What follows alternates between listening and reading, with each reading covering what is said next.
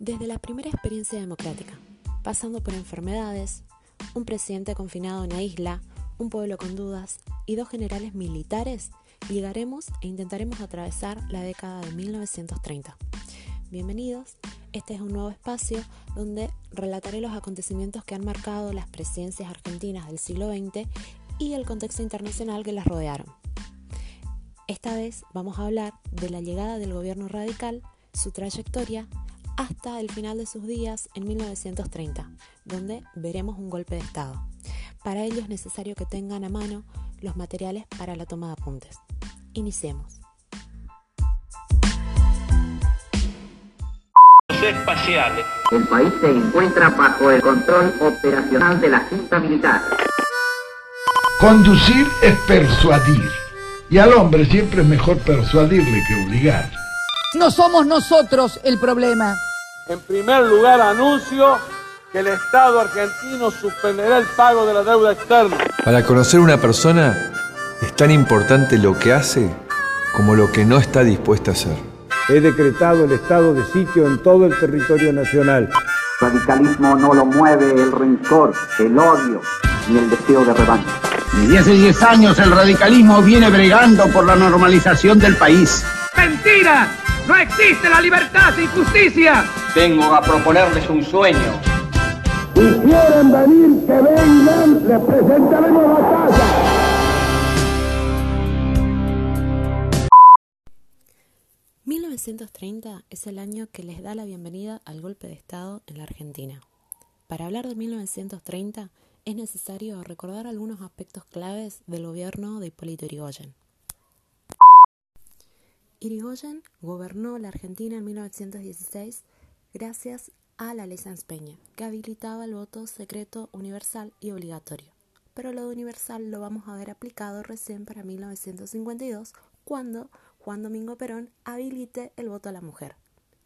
Sin embargo, la primera característica a mencionar de la gestión radical es la posibilidad de gobernar gracias al apoyo de la clase media.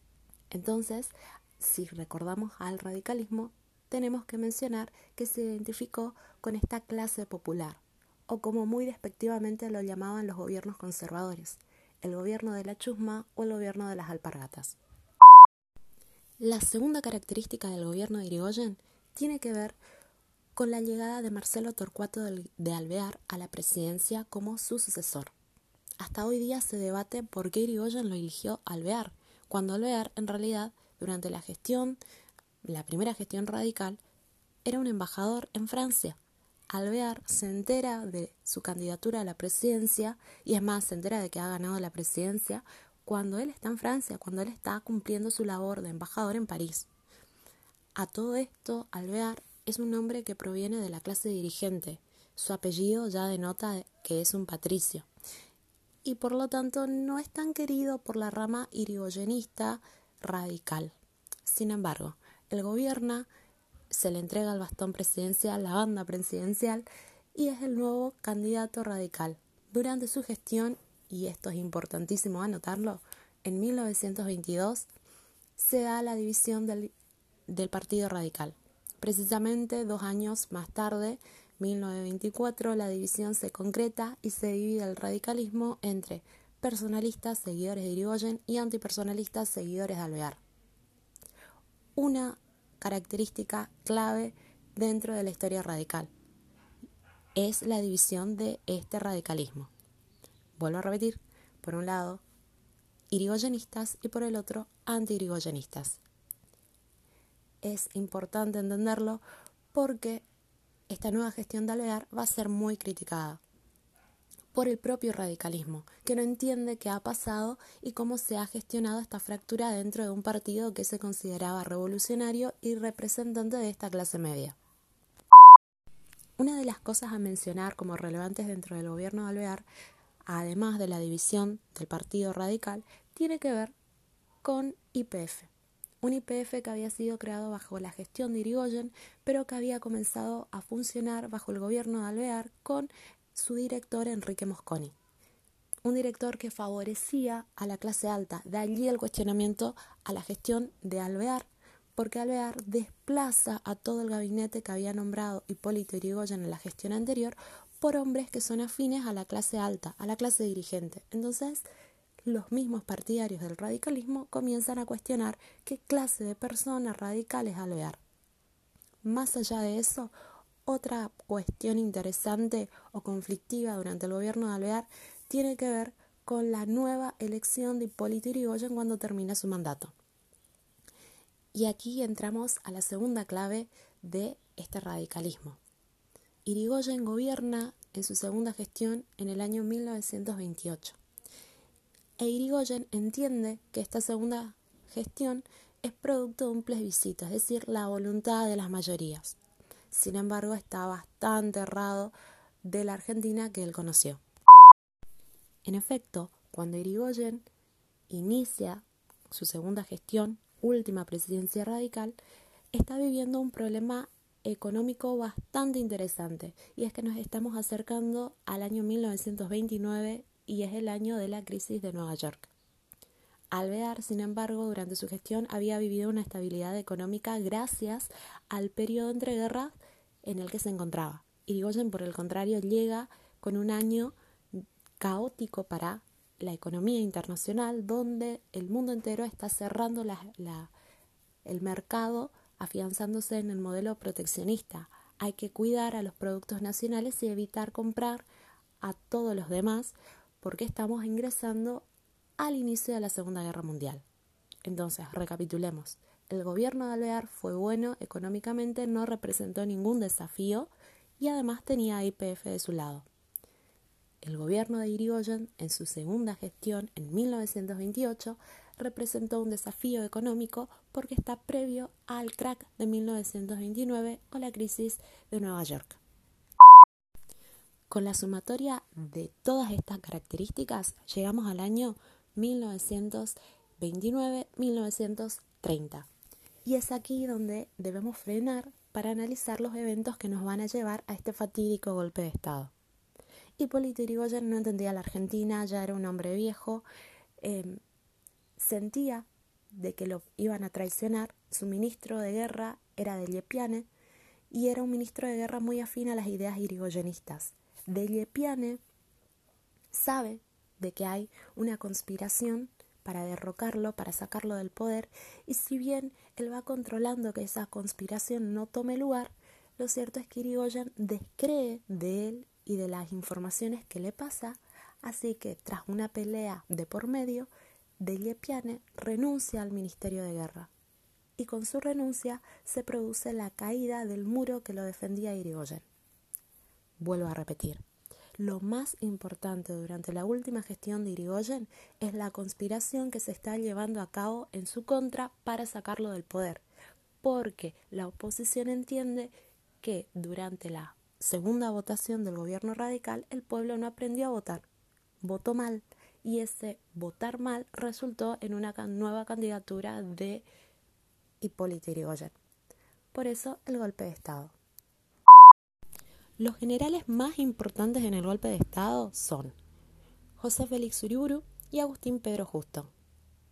Si tenemos que hacer un cuadro comparativo, lo primero que hay que destacar es que José Félix Uriburu era un hombre que pretendía un corporativismo y muy afín a las ideas alemanas. Ahora, ¿qué es corporativismo?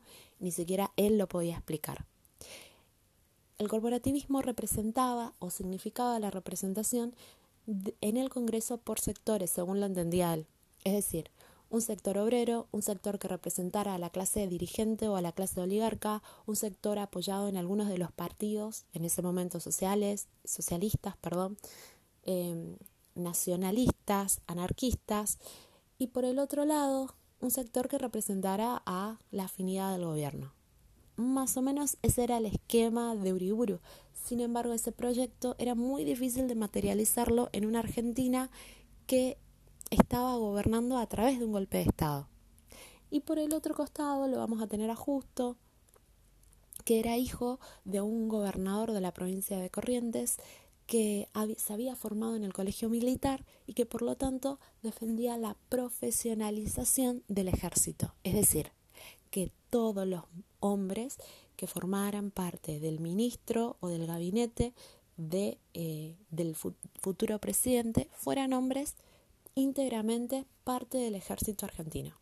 Entonces, tenemos por un lado a Uriburu con una posición corporativista y por el otro lado a Justo con una posición nacionalista, defensor de la democracia liberal y defensor de la profesionalización del ejército. Con estas dos alternativas ingresamos al golpe de 1930. Y digo ingresamos porque hay una cuestión que hay que debatir, y es que el golpe es un fracaso para los militares. Fracaso entendido desde el punto de vista de que no todo el ejército participó. Habían escuadras que se habían movido. Es más, justo iba en, en un auto en la parte final de la columna del ejército que llegaba a la Casa Rosada para sacarlo a Hipólito Irigoyen, mientras que Irigoyen desde la Casa Rosada gritaba me han traicionado, porque no pensó que lo que Deliepian en su momento le había advertido de que se apresuraba un golpe de Estado fuera cierto. Más allá de este episodio, lo verdadero es que el golpe se estaba produciendo y el pueblo, es decir, los partidos que representaban al pueblo argentino, en este momento lo estaban apoyando porque estaban viviendo las consecuencias de la crisis de 1930. Entonces, un pueblo con crisis económica, con falta de ingreso o de poder adquisitivo, es un pueblo enojado, enojado con la democracia o con el gobierno que los representa, porque para este momento no hay como mucha diferencia entre las dos, entre lo que significa democracia y lo que significa la representación del pueblo, que lo ve como un partido, que lo ve en Irigoyen. Pueblo enojado, ejército enojado, mala economía, la receta para el golpe. Uriburu toma el poder, pretende crear este corporativismo, se da cuenta de que no tiene apoyo y como no tiene apoyo, llama a elecciones y en esas elecciones resultan vencedores los radicales. Entonces a Uriburu no le queda otra salida que manejar una elección presidencial.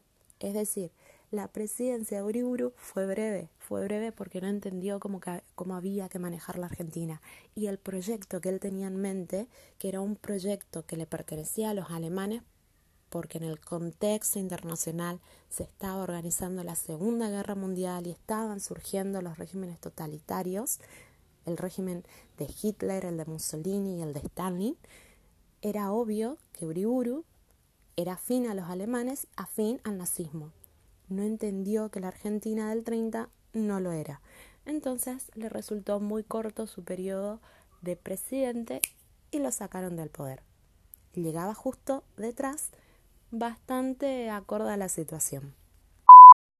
Se lo llamó el equilibrista y justamente ese nombre le quedó perfecto, porque fue el hombre que gobernó con una coalición, es decir, la alianza de partidos que intentó representar al pueblo argentino dividido entre irigoyenistas y anti-irigoyenistas, es decir, un pueblo que estaba bastante frustrado por esta experiencia radical. Este gobierno de la coalición representó a los conservadores, a los socialistas independientes y a los radicales anti-irigoyenistas, y se le llamó la concordancia gracias a esta alianza, gracias a la concordancia, justo gobernó la Argentina. Y estamos ya ingresando al año 1932. Han pasado los dos primeros años de la gestión de Uriburu, que fracasó con ese proyecto corporativista, intento de admiración a la Alemania fracasa estrepitosamente y justo gobierna la Argentina con este proyecto nacionalista, admirador de las democracias liberales y la verdad que venía bastante bien en este momento de caos internacional previo a la Segunda Guerra, recordemos.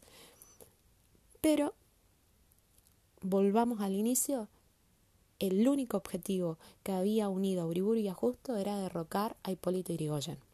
En 1930 se conoce al gobierno de Uriburu y de Justo como el inicio de la década infame, porque se apelaba al fraude, es decir, en todas las elecciones había una manipulación de los votos. A eso se denomina fraude y se le denominó patriótico en la justificación de que la nación necesitaba al brazo fuerte del ejército, es decir, la nación necesitaba que se recomponga la estructura que había sido viciada en la democracia radical.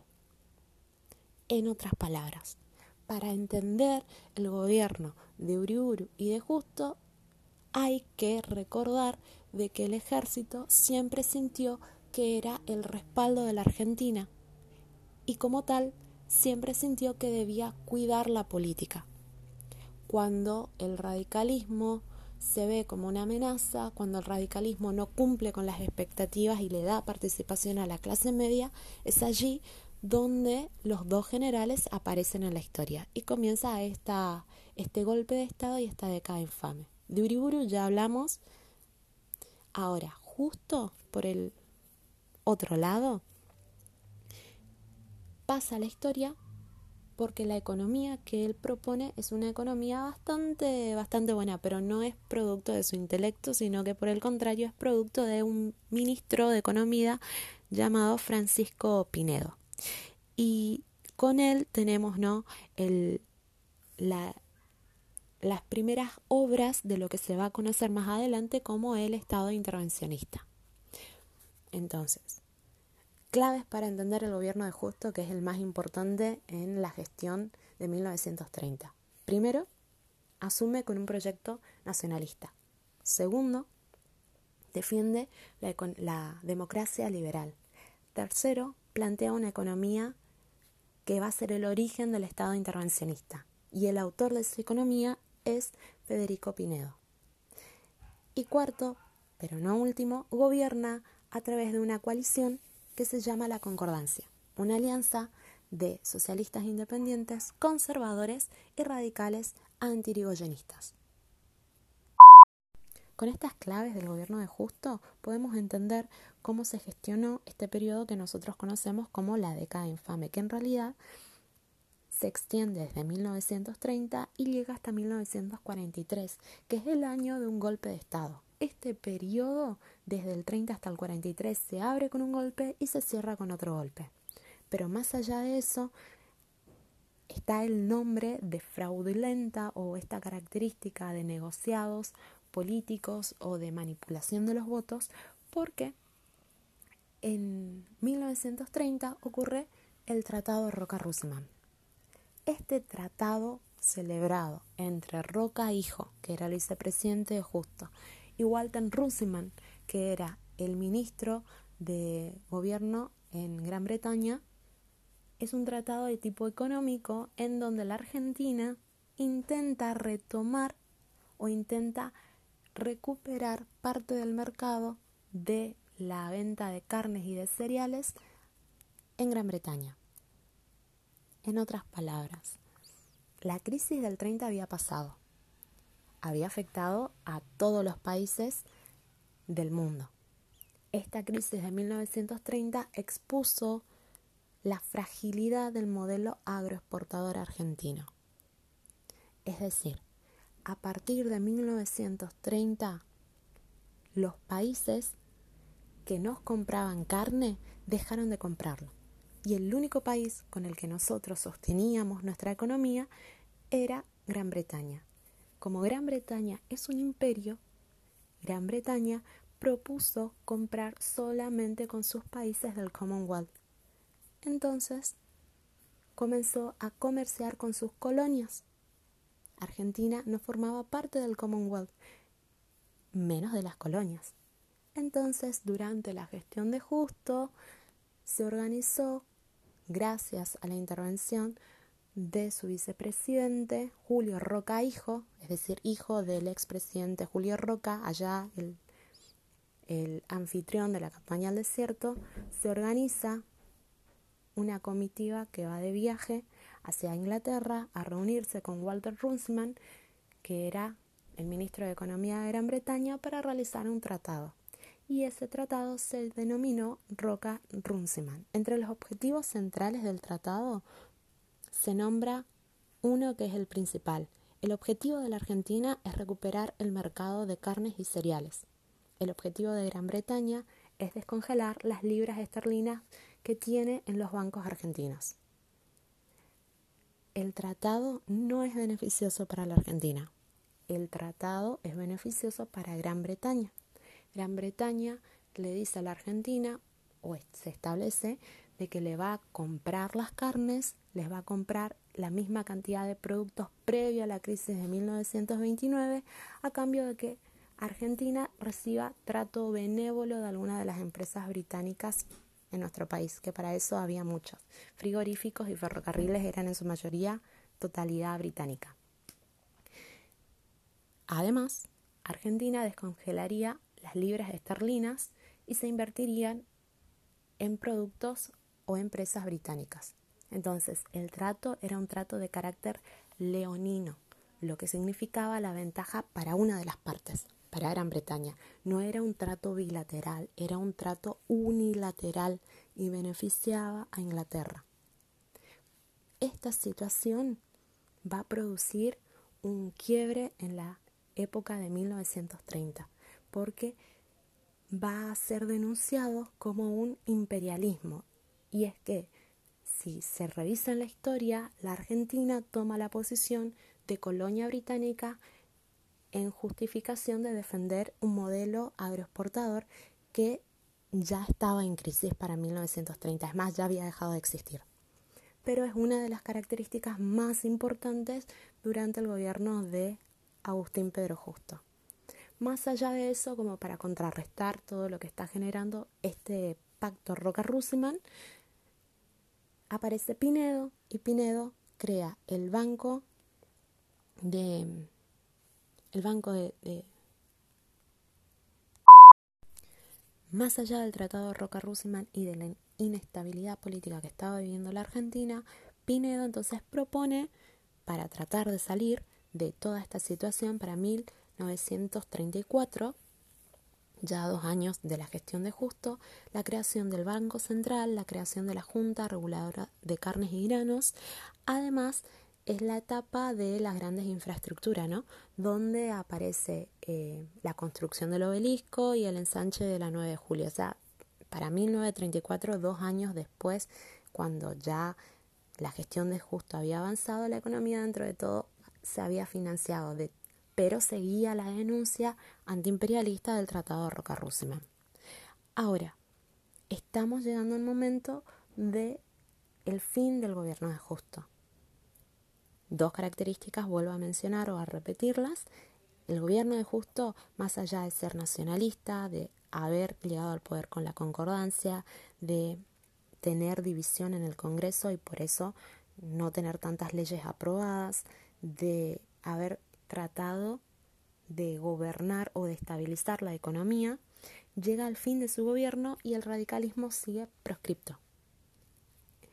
Cuando hablamos del radicalismo proscripto, en realidad está mal dicho, porque el que estaba proscripto era Alvear. En realidad el radicalismo, con su principio, se abstuvo de participar de todas las elecciones. Entonces, cuando decimos que la década infame fue una década fraudulenta, y habría que tomarlo con pinzas porque el fraude significaba manipulación de los votos para que un partido resultara ganador.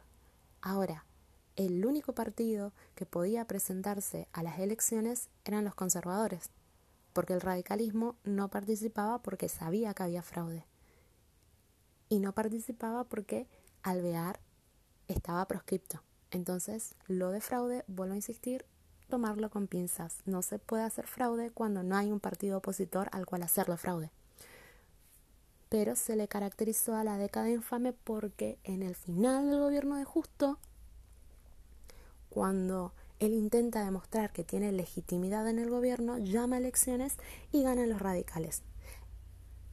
Ganan los radicales a nivel provincia de Buenos Aires y eso le ocasiona a Agustín Pedro Justo un disgusto.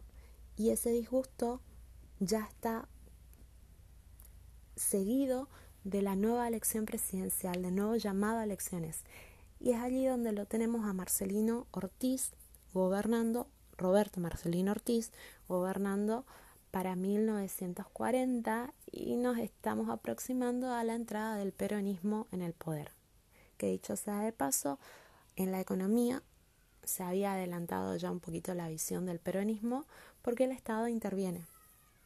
Pero hasta este momento, si hablamos de la década infame, recordemos, Uriburu y justo en el poder, Uriburu, corporativista, afín al nacionalismo alemán y justo democrático liberal, profesionalista dentro del ejército, gobernador o gobernante a través de una coalición y con el problema del Tratado Roca-Russiman que intentó beneficiar a la Argentina pero terminó generando un descontento social y político al, al ser catalogado como antiimperialismo. En toda esa gestión llega al gobierno de Roberto Marcelino Ortiz y la llegada de uno de los máximos caudillos del siglo XX.